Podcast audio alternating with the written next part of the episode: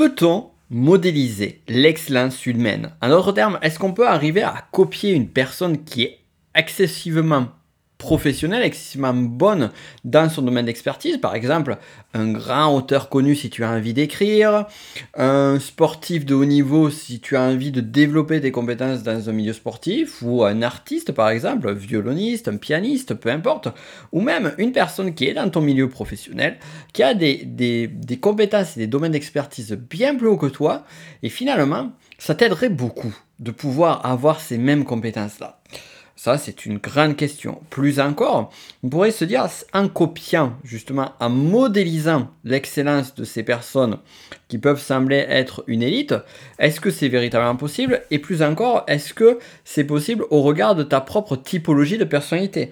Est-ce que ça n'a pas un impact négatif sur celle-ci? Si oui, quel est-il?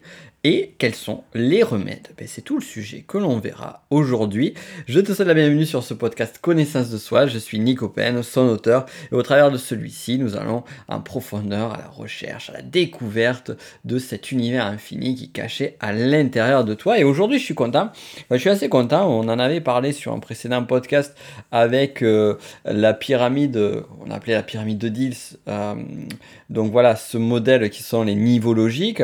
ça faisait moment que j'avais finalement pas euh, enseigné les outils de la PNL et je trouvais ça intéressant de continuer un petit peu là-dessus, voire un petit peu plus loin, ça tu me diras un peu plus tard en commentaire ou en échange, euh, pour euh, aller plus loin que la modélisation et aller sur les fameuses stratégies d'excellence. Parce que oui, quand on parle de PNL, vraiment aux fondations de la PNL, pour redonner un petit peu l'histoire, on a on va dire, l'histoire mythique de la PNL. Personne n'était là pour témoigner, c'est toujours pareil, il y, a, des mythes qui se créent euh, toujours rapidement, mais l'idée, c'était ce qui s'était passé, c'était la chose suivante. Nous sommes dans les années 70, nous avons euh, donc euh, le créateur de la Gestalt thérapie, Fritz Perl, qui justement, on avait vu dans un précédent podcast, qui avait enseigné la Gestalt à Claudio Naranjo, qui plus tard a, a justement enseigné à nous a permis de découvrir l'énéagramme tel qu'on l'a euh, aujourd'hui, on va dire, même si ça, a évolué depuis. Et euh, donc on avait euh, l'un des deux fondateurs, l'un des trois cofondateurs de la PNL, qui s'appelle Richard Bandler, qui suivait les cours de Fritz Perl en Gestalt thérapie et qui s'amusait à refaire, à redonner ces cours-là quelques jours plus tard à une classe d'élèves alors qu'ils venaient juste de les apprendre deux ou trois jours en amont. En d'autres termes, la capacité qu'avait ce personnage-là de Richard Bandler, c'était d'arriver à modéliser une personne, un enseignant en, l'occurrence, un enseignant de Gestalt thérapie pour être plus précis, et finalement de reproduire ce savoir-là sans avoir aucune expérience pratique. Et euh, un jour, lors de ses enseignements, vient un de ses anciens professeurs, John Grinder, qui le voit et qui est assez fasciné de, ce tour, euh, j'allais dire d'illusionniste, mais ce tour de passe-passe, ce tour de modélisation. Et donc, il vient le voir à la fin du cours et lui dit ben, euh, Comment tu fais pour arriver justement à, à reproduire les connaissances que tu as apprises ne serait-ce que 2-3 jours plus tôt? Et Richard Brenner lui dit J'en ai aucune idée. Je fais ça naturellement. Et là, Grinder lui propose un marché. Il dit Ben écoute, c'est très simple. Euh, laisse-moi t'observer. Travaillons ensemble. Et euh, je vais te permettre de savoir comment est-ce que tu fais inconsciemment ce que tu fais. Et on va y donner de la conscience. Et là, en fait, vient toute la base, on va dire, tous les, on va dire euh, la base historique de la PNL. Ce sont deux gars un troisième, Puslik, euh, qui euh, justement a collaboré avec eux, qui ont identifié cette capacité humaine, finalement, que tout le monde a, de pouvoir copier un semblable et pouvoir reproduire ses compétences, ses qualités, et ce de façon, un claquement de doigts extrêmement rapide. Et dès lors, la PNL s'est structurée autour de cette idée de modélisation. Ils ont continué à faire de la modélisation, notamment au travers d'autres professionnels, comme par exemple, on avait euh, Milton Erickson, qui est, on va dire, l'inspirateur pas le créateur, mais l'inspirateur de l'hypnose ericksonienne, Milton Erickson était un gars qui utilisait l'hypnose, un type d'hypnose qui était vraiment bien spécifique, qui n'était pas de l'hypnose directe, et euh, lui-même le faisait de façon naturelle. Et Bandler et Grinder et Puslik se sont intéressés justement à ce personnage-là, voir comment il arrivait à utiliser ce type d'hypnose. Et c'est là qu'ils ont réussi à décoder et à faire ressortir ce qui s'appelle plus tard le modèle d'hypnose ericksonienne. Et là, on en vient à un sujet intéressant, c'est donc l'hypnose ericksonienne est venue de ces études-là, mais ce qu'on peut voir, c'est que théoriquement, on va en reparler après sur les types de personnalités, théoriquement, tout le monde peut utiliser l'hypnose ericksonienne. Que tu sois un 2 énéagramme, un 8 ou un 5, que tu sois, que tu aies 20 ans ou que tu en aies 80 ans, peut-être même, et c'est même évident, à l'âge de 10 ans, eh bien, tu peux apprendre et développer ces compétences-là. Ça, c'est intéressant. Ils ont étudié également d'autres professionnels euh, du domaine et euh, de là est venu après le développement de différentes choses en PNL. Et tout particulièrement, un point clé que sont, qui est euh, plutôt l'utilisation des cinq sens, l'identification des cinq sens. Alors on les connaît depuis très longtemps. D'ailleurs, cinq sens, c'est juste une, petite parenthèse, c'est juste une simplification, puisqu'aujourd'hui, on a tendance à dire qu'on a bien plus que cinq sens on va dire ces cinq sens tels qu'ils étaient dit par Aristote, que sont le visuel, l'auditif, le kinesthésique, l'olfactif et le gustatif, que l'on appelle techniquement en PNL VACOG. Donc à partir de maintenant, si je dis le mot VACOG, eh bien c'est que je parle de visuel, auditif, kinesthésique, olfactif, gustatif. Et ils ont identifié qu'il y a deux types de VACOG, c'est-à-dire un, un interne et un externe. Externe, c'est visuel externe, c'est je vois les choses en face de moi, j'identifie visuellement des informations, je reçois visuellement des informations. Et le visuel interne, c'est je repense, je m'imagine à ma, la communion de mon petit frère. Eh bien, lorsque j'imagine la communion de mon petit frère, je revois des scènes du passé. Donc, c'est des scènes visuelles, mais qui sont à l'intérieur de soi. Et ça, on peut le voir sur chacun des cinq sens. Par exemple, l'auditif interne, Imaginez que tu es en train de parler, lorsque tu imagines que tu es en train de faire un discours avec quelqu'un imaginaire, ben, tu imagines cette personne te parler, alors qu'elle te, te parle pas vraiment puisque tu es dans ton imagination. Ça, c'est de l'interne. Bon, voilà, je balance déjà pas mal d'informations, on va dire, autour de cela, mais c'est pas pour rien parce qu'elles ont tout leur intérêt sur cette notion de modélisation. Pourquoi?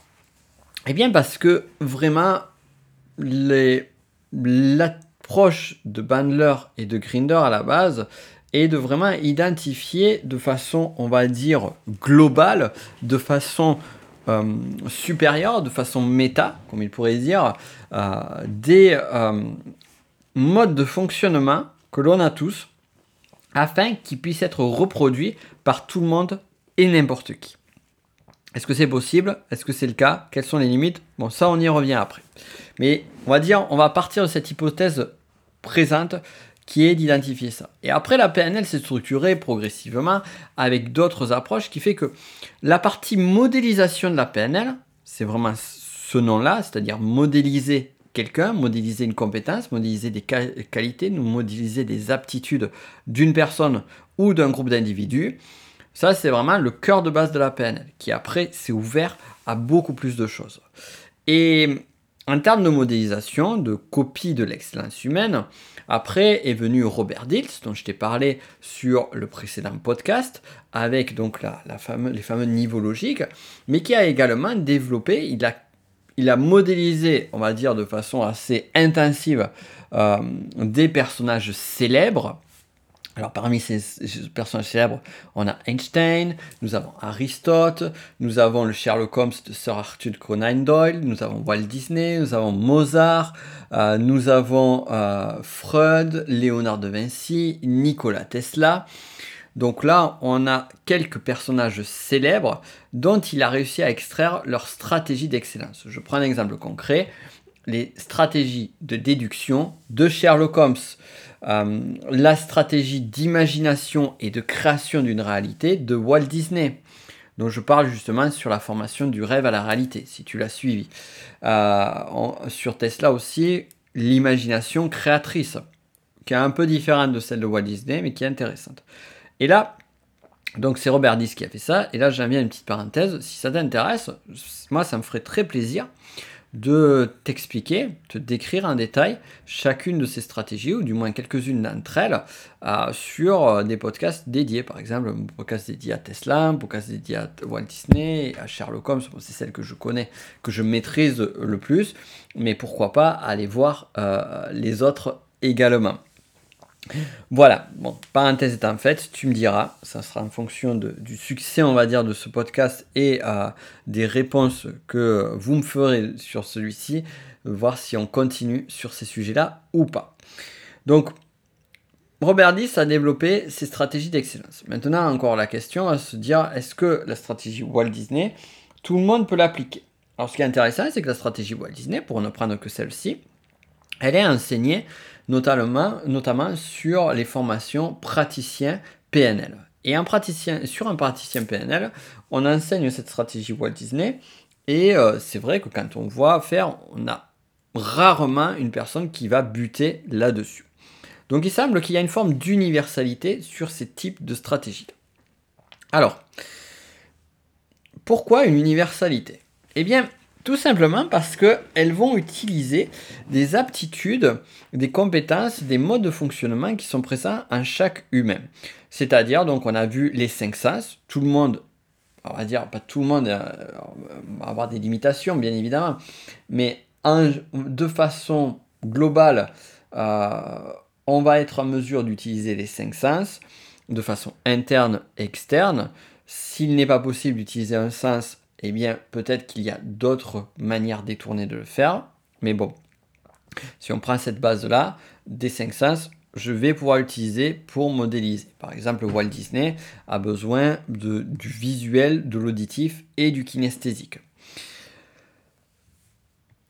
Et le second point qui est à noter, c'est que ces stratégies, cette modélisation, justement, le mot est lancé stratégie. Et qui dit stratégie dit une approche, je dirais, j'allais dire intellectuelle, mais une approche plutôt mentale. Dès lors, on a un droit de se dire, est-ce que ça va fonctionner pour n'importe qui? Alors là, on voit que si on est sur du mental, si on prend par exemple la grille de lecture de l'énéagramme, on a plusieurs types de personnalités. On a des types de personnalités qui ont une tendance, une, on va dire, une dominante mentale, d'autres une dominante émotionnelle, et les, et les derniers, une dominante instinctive si tu as travaillé les néagrammes avec moi, si tu connais néagrammes, encore petite parenthèse, tu as les liens en description pour aller plus loin en énagramme avec moi, tu sais que finalement on a ces trois types d'intelligence qui sont présentes en nous. Donc l'intelligence mentale, instinctive et émotionnelle. Donc ça c'est un, point. Donc ça veut dire que c'est pas forcément parce que une personne ne va pas avoir une dominante mentale. Par exemple, on pourrait prendre une personne qui a un type 2 énéagramme émotionnel et qui a son centre secondaire qui serait le côté instinctif, donc on va dire le mental est vraiment au plus, le moins développé, eh bien elle pourra très bien mettre en place ces stratégies-là. Pourquoi? Parce que certes, ce sont des stratégies, ce sont des techniques qu'on va dire qui vont être guidées pas à pas, mais après, derrière ce guidage pas à pas, euh, il va y avoir un travail émotionnel qui va se faire, il va y avoir un travail corporel qui va se faire. Donc dès lors, on va pouvoir véritablement utiliser chaque strate de euh, chaque mode d'intelligence, je dirais, intelligence mentale, émotionnelle et instinctive, pour pouvoir les mettre en application. Alors l'autre question qu'on pourrait se poser, moi j'aime bien quand même aller sur ces questions-là, c'est euh, on parle de copier, de copier l'excellence. Mais euh, à l'école, on nous a dit que c'était pas bien de copier. On nous a dit que c'est un peu mal, quoi que finalement c'est une forme de vol. Et je ne reprendrai pas euh, euh, la citation, je crois que c'était de Picasso, euh, les grands artistes volent, les autres copient, peu importe, on s'en fout. Non, on n'est pas dans cette approche-là. je crois qu'il y a plusieurs choses à dire par rapport au fait de copier et de modéliser. Alors déjà, la première chose, c'est que on est sur de la modélisation, on est sur la stratégie. Donc on est déjà dans une attitude de performance. Si on est dans une attitude de performance, je veux être meilleur. Je veux m'améliorer. Et pourquoi ne pas m'inspirer des meilleurs ou suivre les meilleurs pour m'améliorer? Si on regarde sous le prisme de l'évolution humaine, au regard de la spirale dynamique, tu as l'accès en description si tu veux aller plus loin sur la spirale dynamique. Sur l'accès spirale dynamique, on est clairement sur le niveau orange, c'est-à-dire le niveau de la performance, le niveau de l'excellence, le niveau de, euh, qui va être très orienté sur euh, les développements scientifiques. D'ailleurs, l'approche de, modélisation est une approche qui est plutôt scientifique, qui est plutôt rationnelle, où on va voir, où on va mettre des mots, des, euh, des séquences, des schémas pour pouvoir modéliser et mettre en place une stratégie d'excellence. Donc on est vraiment dans cette approche. Et en même temps, le fait de copier, eh bien, ça parle de la possession. Finalement, c'est un peu comme si on a tendance à déposséder quelqu'un. Donc, en spirale dynamique, on pourrait être sur des niveaux plus bas, comme le rouge par exemple. Mais ce qu'il faut garder en tête, c'est que l'homme, par défaut, nous, en tant qu'être humain, on agit depuis le début euh, de l'humanité par similitude. Et c'est comme ça qu'on a fait nos apprentissages. Lorsque on va voir nos parents, euh, tout enfant, eh bien, on va les observer et on va faire une forme de mimique, parfois au point, même plus que, plus que parfois, où euh, vous allez voir une personne qui va parler et qui va utiliser les mêmes intonations, les mêmes expressions que son père ou que sa mère. Est-ce que c'était pas arrivé d'être surpris ou surprise parce que tu te dis ah, j'ai l'impression que c'est mon père ou ma mère qui est en train de parler et les mots sortent de notre bouche. Donc on utilise cette notion de mimétisme.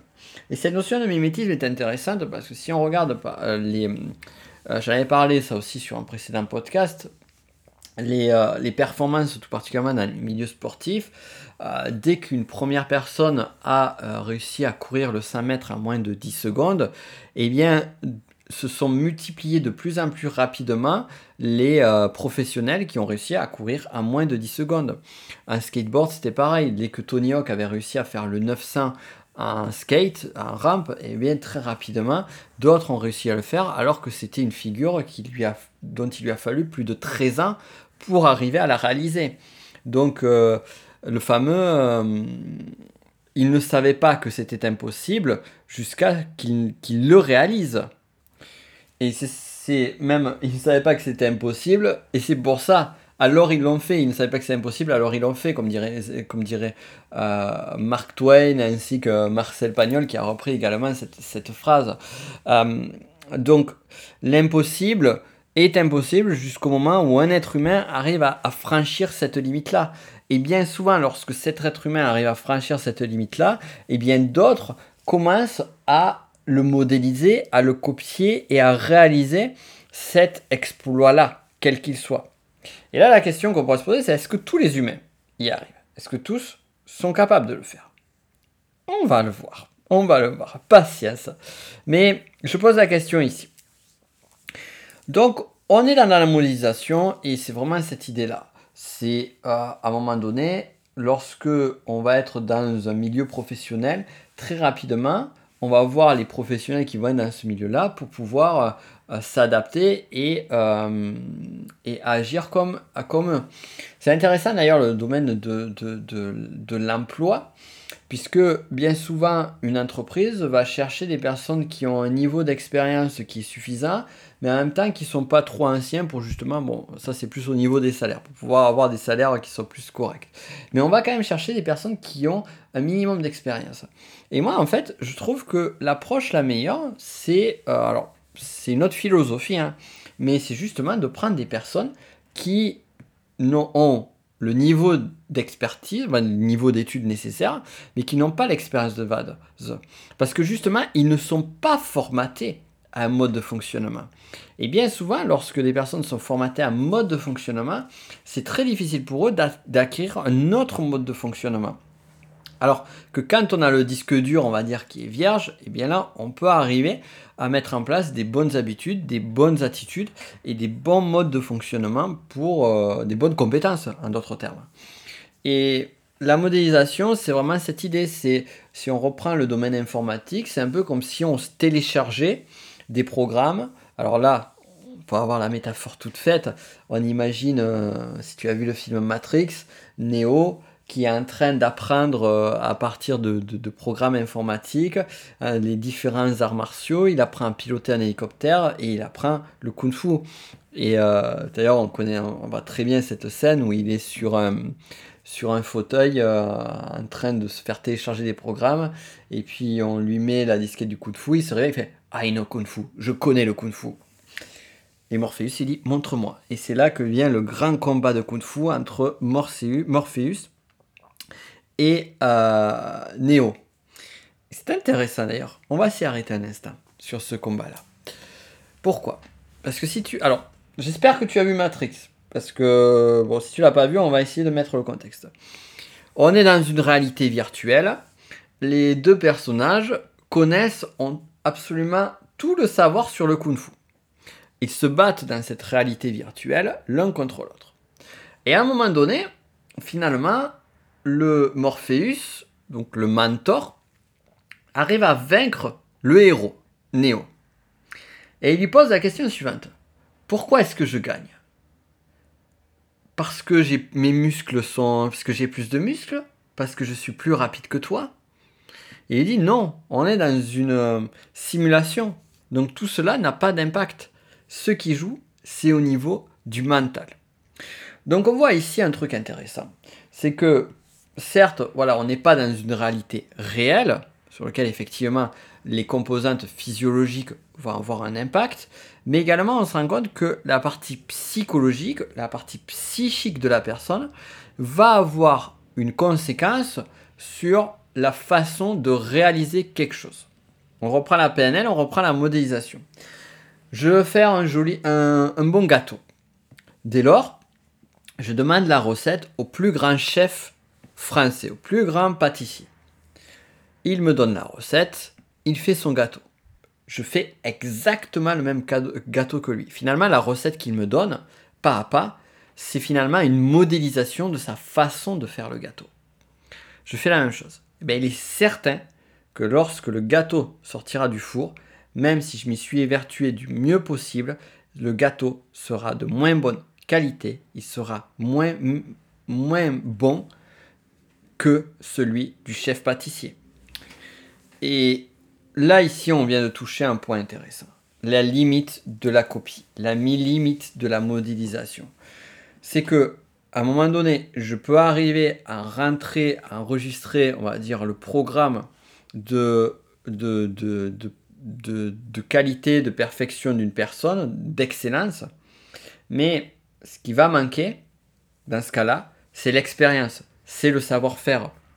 C'est toutes ces, euh, heures et ces heures d'apprentissage qui vont euh, permettre justement d'avoir cet état-là. Donc, la question pourrait se poser, est-ce que justement c'est une forme de chimère? Est-ce que la modélisation, la copie de l'excellence humaine en PNL est un peu overrated? Est-ce que c'est exagéré? Est-ce qu'on peut vraiment copier l'excellence humaine? En d'autres termes, est-ce que si j'apprends à courir le 100 mètres comme le fait euh, à moins de 10 secondes, comme le fait ceux qui font à moins de 10 secondes, est-ce que je vais arriver à le courir en moins de 10 secondes? Non, clairement. Est-ce que j'ai les capacités physiques pour le faire? Alors là, on est vraiment sur le domaine de la performance sportive. Donc là, on peut dire, c'est très très très peu probable. En revanche, et c'est ça qui va nous intéresser, je vais m'améliorer. Je vais être meilleur dans ce domaine. Je vais pouvoir utiliser ces compétences-là. Lorsque je vais refaire un gâteau, si j'ai la recette de cuisine du chef pâtissier, ben une chose est certaine, c'est que mes gâteaux, ils seront bien meilleurs que celui d'une personne qui a reçu, euh, qui, va faire la recette soit parce qu'il a appris comme ça par, euh, par des personnes de sa famille, ou soit parce qu'il a trouvé dans un magazine, dans le dernier magazine à la mode. Tu vois l'idée? Donc finalement, la modélisation a de l'utilité. Elle nous permet de tendre vers une amélioration de soi. Cependant, il ne faut pas tomber dans, cette, euh, cet écueil, qui est un écueil très orienté sur l'orange de la spirale dynamique, c'est que parce que j'ai acquis les domaines de euh, les, méthodologies d'excellence d'une personne, je vais être aussi excellent que lui ou elle. Euh, finalement, c'est la course à celui ou celle qui a la meilleure note dans la classe, tu vois. C'est euh, à un moment donné, on va faire un examen de mathématiques on va faire un examen de, de, français. Certes, si j'ai travaillé, je suis peut-être pas très fort en mathématiques, mais si j'ai bossé, bossé, bossé, bossé comme un âne, peut-être que j'aurai la meilleure note de la classe. Peut-être pas. Mais je n'aurai pas cette prédisposition-là. Et peut-être qu'une autre personne qui va être excellente en mathématiques ne sera pas aussi bon que moi en français. Donc il y a une prédisposition qui est présente. On peut se poser la question de l'inné et de l'acquis. Moi je ne vais pas aller sur, sur ce sujet-là, dans le sens où dire plus simplement, on a des prédispositions génétiques, psychologiques et au regard de notre histoire de vie à telle ou telle chose. Et on a d'autres choses sur lesquelles on est plus limité. Par exemple, tu peux dire, ben ouais, les mathématiques, ça n'a jamais été trop mon truc, donc j'ai des limitations. Et on va utiliser la modélisation en PNL, on va utiliser d'autres outils pour s'améliorer si nécessaire sur ces domaines-là, mais aussi et surtout pour arriver à faire les choses de la façon la plus harmonieuse possible. Et c'est là donc que vient la limite véritable de la modélisation en PNL. C'est-à-dire que, et de la modélisation en général, parce que tu vois, euh, on parle de la modélisation et euh, on parle de PNL, mais si à un moment donné, tu. Euh, je reprends un domaine qui, qui, m'est familier, celui du skateboard, mais on peut prendre n'importe quel domaine, artistique ou sportif. À un moment donné, tu vas apprendre. Bon, on va prendre la peinture, tiens. Tu vas apprendre à peindre à l'aquarelle. Eh bien, tu vas regarder un peu les techniques de peinture à l'aquarelle. Puis à un moment donné, tu peux commencer à regarder sur YouTube des professionnels de peinture à l'aquarelle qui donnent des cours qui donnent leur méthodologie. Donc forcément, tu vas chercher ceux qui sont les meilleurs, ceux qui semblent les plus talentueux. À savoir que ceux qui sont les plus talentueux ne sont pas forcément les meilleurs professeurs. Ça aussi, c'est à garder en tête. Euh, et c'est là des biais du, niveau orange de la spirale dynamique. Et tu vas regarder, mais tu vas regarder la façon de se comporter, comment ils utilisent le pinceau, quelle est l'orientation du pinceau, comment ils mélangent les couleurs, quelles sont les méthodologies justement pour poser le dessin, est-ce qu'il n'y a pas une, façon de, de, pratiquer qui est plus adéquate qu'une autre? Et, et, tout ça va jouer. Si par exemple tu apprends, je parlais du skateboard, du, snow, du, du, du snowboard, du surf des mers, bref, un sport de glisse quel qu'il soit, ou, n'importe quel sport où tu vas... Euh, utiliser un objet, on va dire, par exemple si tu veux apprendre à manier le sabre, eh bien la façon dont tu vas tenir ton sabre, ton épée, va avoir un impact. La façon dont tu vas mettre tes pieds sur un skate ou sur un surf des mers va avoir un impact. Donc au début je vais tâtonner, je vais faire comme je peux, mais si à un moment donné j'ai quelqu'un expert qui me dit ben, le pied il faut le mettre un peu plus en avant ou un petit peu plus en arrière, et eh bien là les choses vont aller beaucoup plus vite pour moi. Donc ce qu'il faut voir derrière la modélisation, c'est que c'est un accélérateur. Et là, tu vois, au travers de ces exemples-là, je t'ai pas donné euh, les techniques de modélisation de PNL. D'ailleurs, est-ce qu'elles existent vraiment? Oh, Je vais faire une petite, euh, je vais en reparler juste après. Mais je t'ai déjà donné les approches, les meilleures, enfin, les meilleures approches pour, euh, pour faire de la modélisation. Tu veux copier les meilleurs, ben, identifie qui représente les meilleurs pour toi, j'insiste pour toi, parce qu'il y a plusieurs experts sur un domaine, il y en a certains qui vont vibrer plus que d'autres par rapport à qui tu es. Si par exemple tu veux devenir, si tu veux développer tes talents d'acteur ou d'actrice, que ce soit parce que tu veux devenir acteur professionnel ou parce que ça te plaît ou parce que tu en as besoin pour des compétences oratoires, peu importe, eh bien tu vas pas chercher le meilleur acteur ou le mieux payé. Ça, c'est, ça, serait une débilité typique de, du niveau orange de, la spirale, encore une fois. Non, tu vas aller chercher, et c'est vraiment ce que je t'invite à faire, l'acteur ou l'actrice qui te parle le plus, avec lequel tu te sens le plus en vibration, en résonance. Et c'est là où on en vient à la connaissance de soi et à la personnalité. Que ce soit consciemment ou inconsciemment, eh bien cet acteur ou cette actrice-là, euh, tu tu as forcément des choses qui te parlent chez lui ou elle, des choses, des compétences de qualité que tu vas apprendre ou des choses que tu as déjà. Mais en tout cas, il y a une vibration qui est présente, qui est claire entre toi et cette personne. Je te donne un exemple euh, bien particulier. Quand j'étais euh, quand j'étais jeune, j'adorais un acteur en particulier. Je regardais tous les films de cet acteur-là. Et ce qui est super drôle, c'est que j'ai découvert il y a quelques années en arrière qu'en fait cet acteur avait le même type de personnalité en énéagramme que moi. Et euh, je me suis rendu compte aussi que quelques personnages euh, de, qui me plaisaient, on va dire, dans des films ou dans des séries, pouvaient avoir le même type Enneagram ou le même type MBTI. Et c'est intéressant parce que là, on voit que alors ça ne veut pas dire que tu dois forcément trouver quelqu'un qui a le même type de personnalité que toi, loin de là. Mais on se rend compte que ces personnes avec qui on vibre, c'est qu'il y a des choses communes. On a vraiment un patrimoine commun qui est un peu plus présent qu'avec d'autres. Donc va voir ces personnes-là. Va voir ces personnes qui te font vibrer par leur façon d'être et essaye d'extraire ce que tu peux extraire et ce que tu peux appliquer à toi. Et c'est là vraiment que vient cette notion de, personnalité et de connaissance de soi. C'est-à-dire que je vais choisir, mais je ne vais pas choisir en mode performance. Je vais choisir en mode résonance. Tu vois, c'est vraiment le petit détail fondamental. Pas en mode performance, mais résonance. Et là, tu vas extraire ce que tu peux extraire sur la personne. Et rien que ça, ça va t'aider. Et on va venir justement à cette parenthèse en PNL. Alors la PNL te donne plein d'outils, plein d'approches, du travail sur émotionnel, du travail en termes de stratégie, du travail au niveau inconscient. En termes de, modélisation, on utilise plein d'outils. Il y a les métaprogrammes, euh, il y a le VACOG, donc les, les cinq sens dont je t'ai parlé, en interne externe.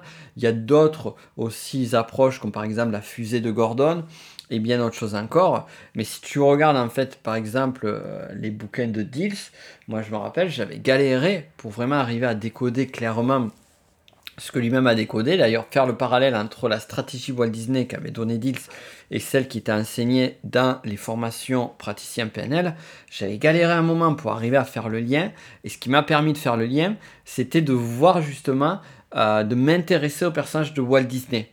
Et euh, c'est marrant parce qu'en fait, ce que j'ai fait là, c'était de la modélisation de la modélisation. C'est-à-dire que j'ai voulu modéliser la façon dont Robert Dills avait réussi à extraire la stratégie Walt Disney pour arriver à extraire la substantifique moelle et ce qui était séparé le bon grain de livret, comme je fais déjà avec l'énagramme et d'autres choses. Et il m'a fallu apprendre à modéliser ce qui était d'un côté de l'autre sur ces trois points pour arriver à en extraire. Donc c'était un exercice que j'ai pas fait consciemment, tu vois, mais qui m'a permis d'extraire des choses sur ça. J'ai fait exactement la même chose sur euh, les stratégies Sherlock Holmes. Où là, typiquement, je suis allé directement sur les œuvres de Conan Doyle, j'ai vu ce que disait Robert Diss sur le sujet et vraiment arrivé à extraire, euh, on va dire, la substantifique moelle qui était, qui était intéressante sur ce qu'a écrit Dills, mais moi, c'est un peu euh, chaotique la façon dont il écrit. Il y a, euh, pour avoir lu ses bouquins, alors encore une fois, Robert Diss, c'est un personnage qui est fantastique, qui a fait des, recherches énormes en PNL, mais à extraire ses écrits, c'est un petit peu difficile pour justement arriver à, à mettre cette structure-là. Ce qui est d'ailleurs un peu paradoxal, puisqu'on parle quand même de stratégie et de modélisation. Mais bon, personne n'est parfait et encore moins moi-même. Donc, euh, donc voilà pour, pour cette petite anecdote. Donc finalement, on voit que derrière la PNL, il y a une sorte d'abstraction, de chaos, euh, je dirais, mais un chaos, on va dire, euh, positif sur l'idée que finalement on est face à de l'humain. On est face à de l'humain et selon le domaine, selon les lieux, selon la sensibilité de chacun, eh bien, on va pas pouvoir utiliser les mêmes méthodologies pour apprendre, pour modéliser. Même s'il y a des grands fondamentaux, c'est déjà un premier point. 1. Trouver la personne que tu veux modéliser. 2. Observer comment elle fonctionne. 3. Recueillir un maximum d'informations sur cette personne-là, sur son mode de fonctionnement et sur comment elle fonctionne. 4. Extraire les points fondamentaux de sa façon de fonctionner. Et enfin, 5. Tester et voir si ça marche pour toi. Et voir après à tâtons et revenir sur un process, un process qui va dire, ben voilà, ça marche, oui, mais ben je vais re-observer, et je vais re-observer et voir ce qui m'est passé à côté ou pas. Je vais récupérer d'autres informations si nécessaire. Je vais réextraire la substantifique moelle et après je vais remettre en application. Donc là, c'est vraiment pour donner une idée de modélisation un petit peu plus euh, générale qui va t'aider. Bien évidemment, il y a des modèles qui permettent de faire la, la, la modélisation, mais déjà, rien que si tu mets sur cette, cette approche étape par étape et revenir sur le cycle d'amélioration continue, tu vas pouvoir justement arriver à modéliser comme il se doit. Maintenant, qu'en est-il sur, pour répondre à la grande question de fond, est-ce que finalement je vais pouvoir utiliser toutes les compétences? Est-ce que je peux modéliser absolument tout le monde? Est-ce qu'il faut modéliser absolument l'excellence humaine? Et là, on en vient donc au sujet le plus important qui est celui de l'énéagramme, qui est celui aussi de l'évolution humaine de la spirale dynamique, euh, mais tout particulièrement de ta personnalité. Et quand je parle de ta personnalité, je parle de ton type énéagramme, mais je ne parle pas que de ça. Je parle également de toutes les subtilités de ta personnalité, de, également des composantes aussi du monde concret. On a tendance à l'oublier ça aussi. Quand on va sur des disciplines comme ça, comme la PNL ou euh, l'analyse transactionnelle, la systémie, l'hypnose, même sur certains courants de spiritualité, on a tendance parfois à faire abstraction de la composante très matérielle, terrénale. Et la première d'entre elles, c'est ta physiologie, ta physionomie. Selon qui tu es, selon ton âge, selon parfois dans certains domaines de compétences, selon ta taille, selon ton poids, selon euh, ta souplesse, si on parle sur une partie sportive, voire même sur certaines pratiques artistiques, selon euh, ensuite tes aptitudes, euh, bon, on l'a dit, les aptitudes physiques, mais également ta sensibilité émotionnelle, ça aussi ça va jouer. Selon le fait, si on, si on parle maintenant, je suis plus sur la partie psychologique et psychique, que tu sois plutôt introverti, extraverti. Alors c'est psychologique, mais en même temps, c'est la façon dont tu vas te nourrir en énergie. Selon tes compétences euh, inconscientes, selon toutes tes aptitudes, selon ton histoire, selon ton type de personnalité, ce qui veut dire un autre terme, type de personnalité, ça veut dire tout un univers, ta façon, tes croyances. Euh, ça, les croyances, on peut en parler, on peut en parler un moment aussi des croyances. Euh, si à un moment donné, tu, tu, veux apprendre à courir plus vite et tu as la croyance que tu peux pas courir plus vite, tu as beau modéliser l'excellence humaine, tu vas pas y arriver. Si à un moment donné tu te dis que tu es nul en pâtisserie et qu'on te file la recette du meilleur chef pâtissier, eh ben ton gâteau, eh ben tu vas le rater il y a de fortes chances pour que tu le rates. Et justement, il y a un travail d'un point de vue inconscient qui a, ou du moins, il y a, il y a un constat à faire d'un point de vue inconscient pour voir quelles sont les limitations, quels sont également les points de force. Et aussi, chose qu'on oublie, c'est qu'on modélise l'excellence. On est toujours avec l'élite, entre guillemets, comme on dirait un orange spirale dynamique. Sauf que toi-même, ben, tu es plus compétent que cette, cette élite-là sur certains autres domaines il y a des choses que tu exploites que ces personnes-là n'exploitent pas. Et bien souvent, ce qui se passe, c'est que ces capacités, ces compétences, ces aptitudes-là, eh bien tu n'en as même pas conscience. C'est-à-dire qu'elles sont là, elles sont naturelles, c'est le fameux « oh, mais tout le monde fait ça »,« oh, mais tout le monde pense ça, tout le monde agit de cette façon ». Non, non, non, tout le monde ne fait pas ça, tout le monde n'agit pas comme ça, tout le monde n'a pas les compétences, les qualités que tu as. Dès lors, imagine ce qui pourrait se passer si, un, tu modélisais des domaines d'excellence, par exemple des grands peintres, pour arriver à peindre à l'aquarelle, mais qu'en plus de cela, tu utilises tes propres aptitudes à toi, tes propres compétences inconscientes, personnelles, pour justement magnifier ton art. Imaginons par exemple que sur l'aquarelle, eh bien, tu modélises l'art, la façon de peindre, mais en même temps, tu as tout un univers intérieur qui te permet d'exprimer la peinture sur des objets auxquels personne ne pensera peindre.